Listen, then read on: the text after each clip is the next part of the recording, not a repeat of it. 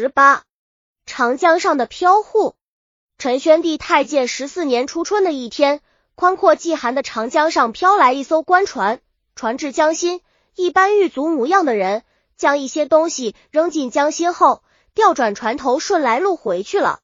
只见被抛入水中的四件东西，有两件入水便径直沉入江底，这是两颗人头；另外两件在江面上浮沉良久，也缓缓下沉，这是两具无头的护体。封建王朝中。宫廷内争夺皇位的斗争久演不衰，每一次地位的更换都要经历一场生死搏斗。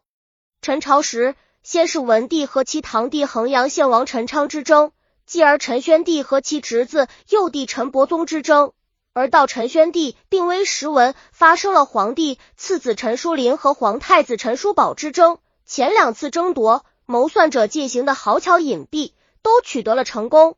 而这第三次谋算则显得极其拙劣，难怪遭到了惨痛的失败。其主范落的个飘忽长江的可悲下场，那被抛入江流中血淋淋的头和护体，便是这第三次谋篡陈朝地位的切国者皇太子之的陈叔陵和他的儿子。这年正月初一刚过，陈宣帝病情突然加剧，危在旦夕，皇宫内顿时一片惊慌。太子陈叔宝与其弟始兴王陈叔陵、长沙王陈叔坚入宫侍奉医药。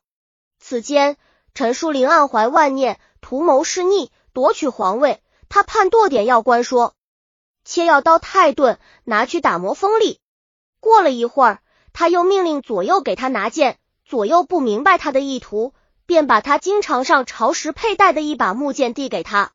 舒陵对手下的墨丸不灵大光起火。一怒之下，扬长而去。就在这一天，宣帝驾崩于宣福殿。第二天早晨，皇太子叔宝进殿凭吊，叔宝匍匐在地，悲痛欲绝。舒灵、舒坚紧随其后。舒灵趁太子悲伤之际，从衣袖中抽出早已命手下磨过的切药刀，向太子脖领拼命砍去。太子猝不及防，跌倒在地。皇太后见状，赶忙跑来救助，也被舒陵砍了数刀。太子乳母当时正在皇太后身旁，就从后面拉住舒陵的胳膊，太子才得爬起来，仓皇逃出。舒陵从后拉住太子的衣后襟，太子用力挣脱。在一旁的舒坚早就疑心舒陵，并暗中窥其行动。此刻说时迟，那时快，他冲上前去，一把抓住舒陵的手臂。夺去他手中的刀，把他拖到公柱旁，用长袖把他绑在公柱上，急忙又去寻找已被保姆扶走的太子，准备请命对舒陵如何处置。舒陵趁舒坚离去之机，挣脱了袖结，夺路逃出云龙门，乘车慌忙跑回东府。一起轰动京城健康的凶夺位案就这样发生了。陈淑玲此次是凶夺位，事前几乎没有任何谋划，更谈不上周密计划。他何以如此胆大妄为、无所顾忌呢？舒灵是陈宣帝的次子，跟舒宝是同父异母兄弟。舒宝为柳皇后生，故立为皇太子；舒灵是彭贵人生，被封为始兴王。舒灵在他的几十个同父异母兄弟中间，品德最为人不齿。他从小比较聪慧机敏，能言善辩，但刁钻狡魏，性格强横直接，从不对任何人低头屈服。十六岁时为江州刺史，一切政务全是他自作主张，不让辽左插手。对人严酷苛刻，部下十分怕他。无论什么人，凡与他有关联的，他都强令其来服侍他。些朝廷大臣和中下级官更，凡有对他不恭顺的，动即拟造罪名，上奏朝廷，现以重刑。当他被任命为相州刺史以后，更加骄横暴虐。潇湘以南地方的百姓不少被征集去做他的侍从，各村无一幸免。谁要抗拒逃避，就杀其妻儿老小。他辖区内的民间处女、少妇，凡有点姿色的，必强招入府，纳为侍妾。舒陵经常整夜不睡，秉烛游乐，通宵打且，召集宾客，谈古说今，戏笑闹，无所不为。他不喜欢喝酒。便被办很丰盛的美味佳肴，登夜宴食，到第二天中午才上床睡觉。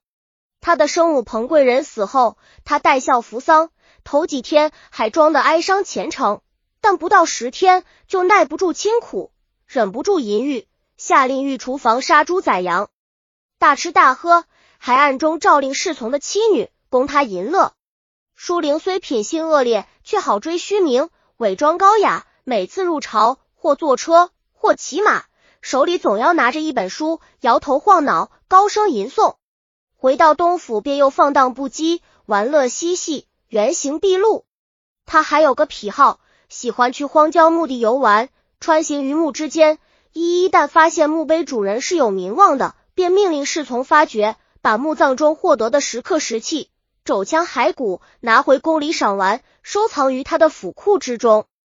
舒陵有个父叔叫伯固，是陈文帝的第六子，为兴安王，深受宣帝和后主的宠幸。此人也善于嘲笑戏入，行为清逃。后主叔宝在东宫时，曾与伯固关系亲密。那时舒陵在江州外任，心里很记恨伯固得宠，暗中搜寻他的过失，企图抓住他的把柄进行重伤。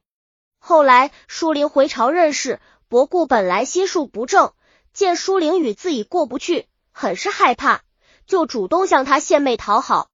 二人气味相投，一拍即合。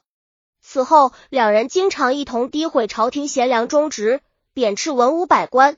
即使是位高年长者，他们都敢当面使其难堪，无一点顾忌。博固原有狩猎野鸡的癖好，舒灵又有挖掘坟墓的习性，所以凡去野外游玩，二人必定同行。于是感情日笃，无话不说，终至共谋不轨。那时，伯固在晋中为事，凡有机密要事，必先报告舒灵，使舒灵得以窥知朝内动静。舒灵在江州的这一切恶行，州县的官更都不敢向朝廷跳奏。后来，宣帝知此情况以后，不仅不戒训舒灵，反而谴责御史中丞王政，怨他没有及时上奏，罢了他的官。宣帝历来喜欢舒灵，对他的过错从不过多追究。只是口头上轻描淡写责备而句而已，这使得舒灵愈加有恃无恐，终于酿成了今日之祸。舒灵从宣福殿正脱逃回东府后，立即召集兵士，命令切断清溪桥，又释放东城狱中阴犯，扩充其队伍，并亲自披挂战袍，戴上白帽，登上城西门，在百姓中招募兵丁，凡应征者都发给自银若干两。与此同时，还召集诸王将帅前来助战，但没有几个人响应。只有西安侯陈伯固闻讯赶来帮助他指挥。舒灵费了九牛二虎之力，才聚集起一千人马，准备据城固守。此时皇家军队正驻守江防，朝内空虚，人心忧虑不安。舒坚见此情景，便向皇太后建议派人急召萧摩诃率兵前来擒王。萧摩诃接诏后，立即率领数百马步兵丁。赶往东府城西门弹压，舒灵见状，内心十分惶恐，便派记事官韦亮将他的鼓吹曲送给萧摩诃，并对他说：“如果事情成功，一定让你当宰相。”摩诃将计就计，欺哄他说：“只有你派心腹持节前来，才敢从命。”舒灵便派戴温、谭其华二人，舒灵主要谋士，到摩诃驻地。摩将他们逮捕，送往朝廷，在阁道下斩首。舒灵自知大势已去，便将其妃子及宠妾七人沉入井中，跟伯固一起率人马数百，逃往其部下的屯兵地新林。在途中，均被摩诃的追兵杀。舒灵的首级送往朝廷，其党羽也全部被擒获。尚书八座向皇太后呈上奏章，列陈舒灵罪状，建议严加惩处。其奏章说。皇帝病重，久治不愈。舒灵参事医药，外无悲伤之意，内怀是逆之心，亲手砍杀皇上和皇太后，穷凶极恶，从古未有。现又逃回东府，召集奸恶之徒，据城固守，图谋不轨，请依照宋代的先例，严惩凶逆之党。皇太后很快准奏，陈淑灵师兄篡位案结案了，逆党党与记事官正信。韦亮、典签于恭喜等被判死刑，陈淑玲及梅其家、淑玲父子则被流户长江。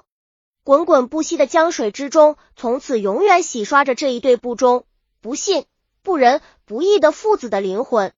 配于钟玉剧陈书史星书灵传编写。本集已经播放完了，喜欢的话记得订阅专辑，关注主播主页，更多作品在等你哦。